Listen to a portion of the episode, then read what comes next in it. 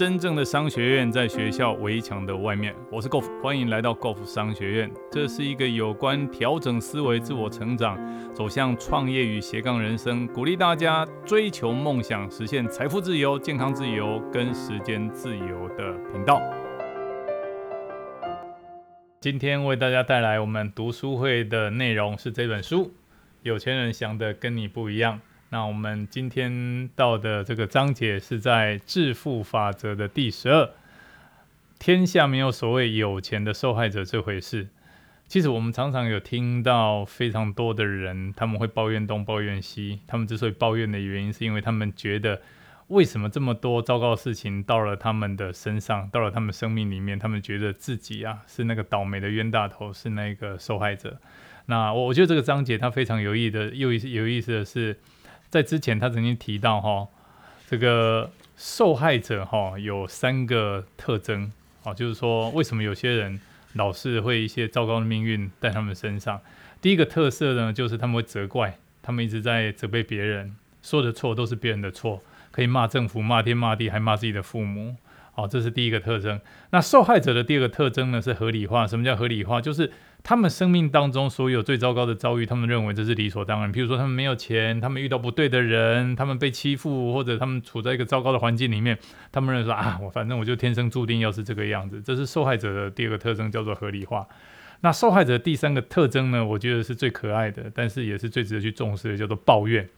好，那个作者提到说，其实抱怨它就跟病毒一样，抱怨是一股很负面的情绪。那作者鼓励我们哈，他说，其实我们在抱怨的时候，在吸引更多的烂事啊。越抱怨，这个越糟糕的事情就会离我们越近。那抱怨就好像是病毒一样，所以我们要远离这些抱怨的人，要远离负面，远离病毒。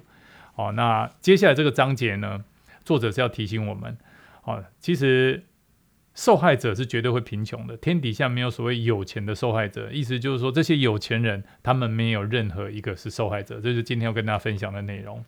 作者提到说。他说：“哈，责怪、合理化跟抱怨就好像是药丸，顶多能够疏解一时的压力，就好像是头痛药这个样子，哦，减轻失败的焦虑。想想看，如果一个人呢，不是在某些方面、某种形态或者某些方式很失败，他会需要去抱怨吗？一点都不需要啊。他会经常需要找理由去证明自己所遭遇是合理的吗？也是不需要吗？”哦，或者他会到需要一天到晚去怨天尤人吗？当然不用。所以从现在开始哈，每当我们听到自己，我们自己在责备别人的时候，或者我们找借口在抱怨的时候，哦，这个作者邀请大家，我们要马上停止这些举动，然后要提醒自己说，为什么会有这些烂事、这些糟糕的事情？这所有的一切，这么烂的人都是我们自己所创造出来的，而且我们随时随地，只要我们越抱怨越多，这些烂事都会到我们的生命里面来。所以我们必须要。非常明智的选择，我们的想法是正面积极还是负面消极？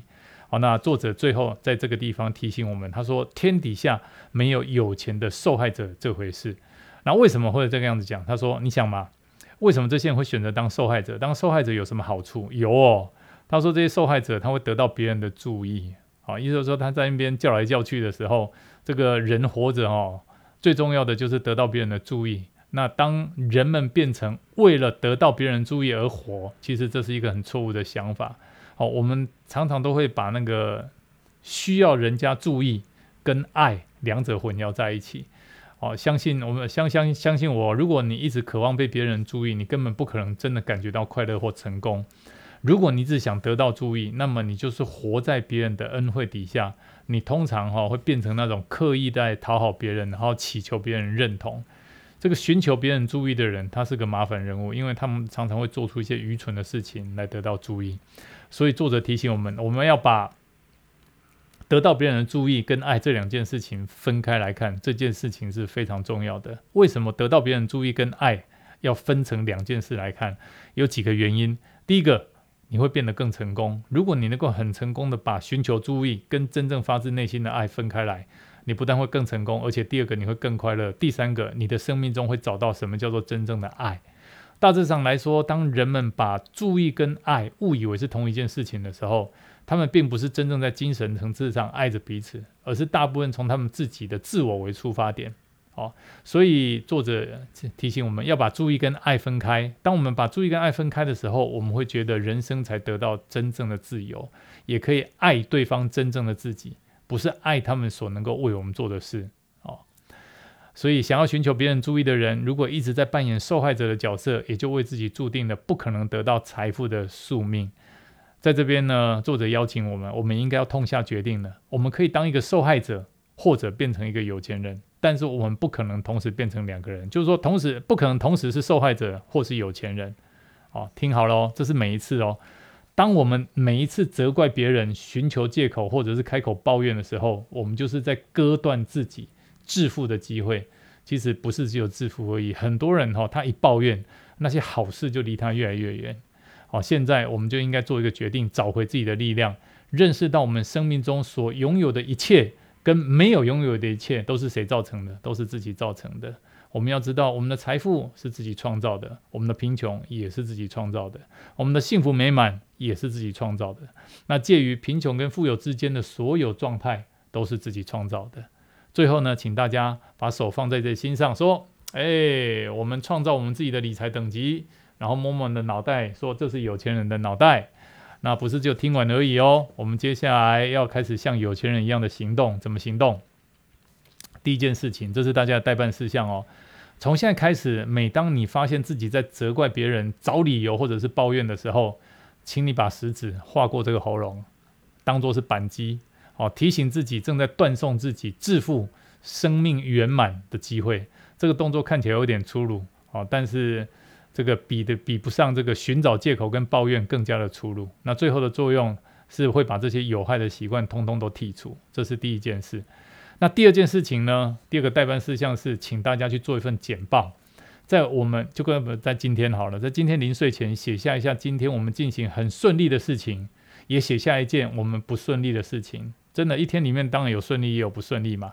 然后我们自己回答这个问题说：诶，顺利不顺利？不管是什么，我是如何创造出这两种状况的？如果这两种顺利跟不顺利的事情牵扯到别人，就问自己，在造成这两种情况的原因当中，我扮演了什么样的角色？譬如说，如果你觉得今天你被欺负了，或者你觉得今天被欺骗了，你不要去抱怨那个欺负你或欺骗你的人，你应该认真想的是，那你为什么会被他欺负，或者你为什么会被他欺骗？不要去抱怨对方了。这个练习呢，可以让你为自己的生命负责。并且发现未来什么样的决策对你有注意，那哪些决策对你一点注意都没有？什么意思？就是不要决定让自己成为受害者，因为有钱人不可能是受害者，成为受害者就不可能成为有钱人。好，所以这就是我们致富法则十二：天底下没有所谓有钱的受害者这回事。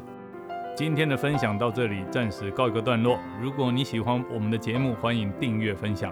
如果你对我们的内容有任何的问题，欢迎留言，我们一起讨论，共同成长。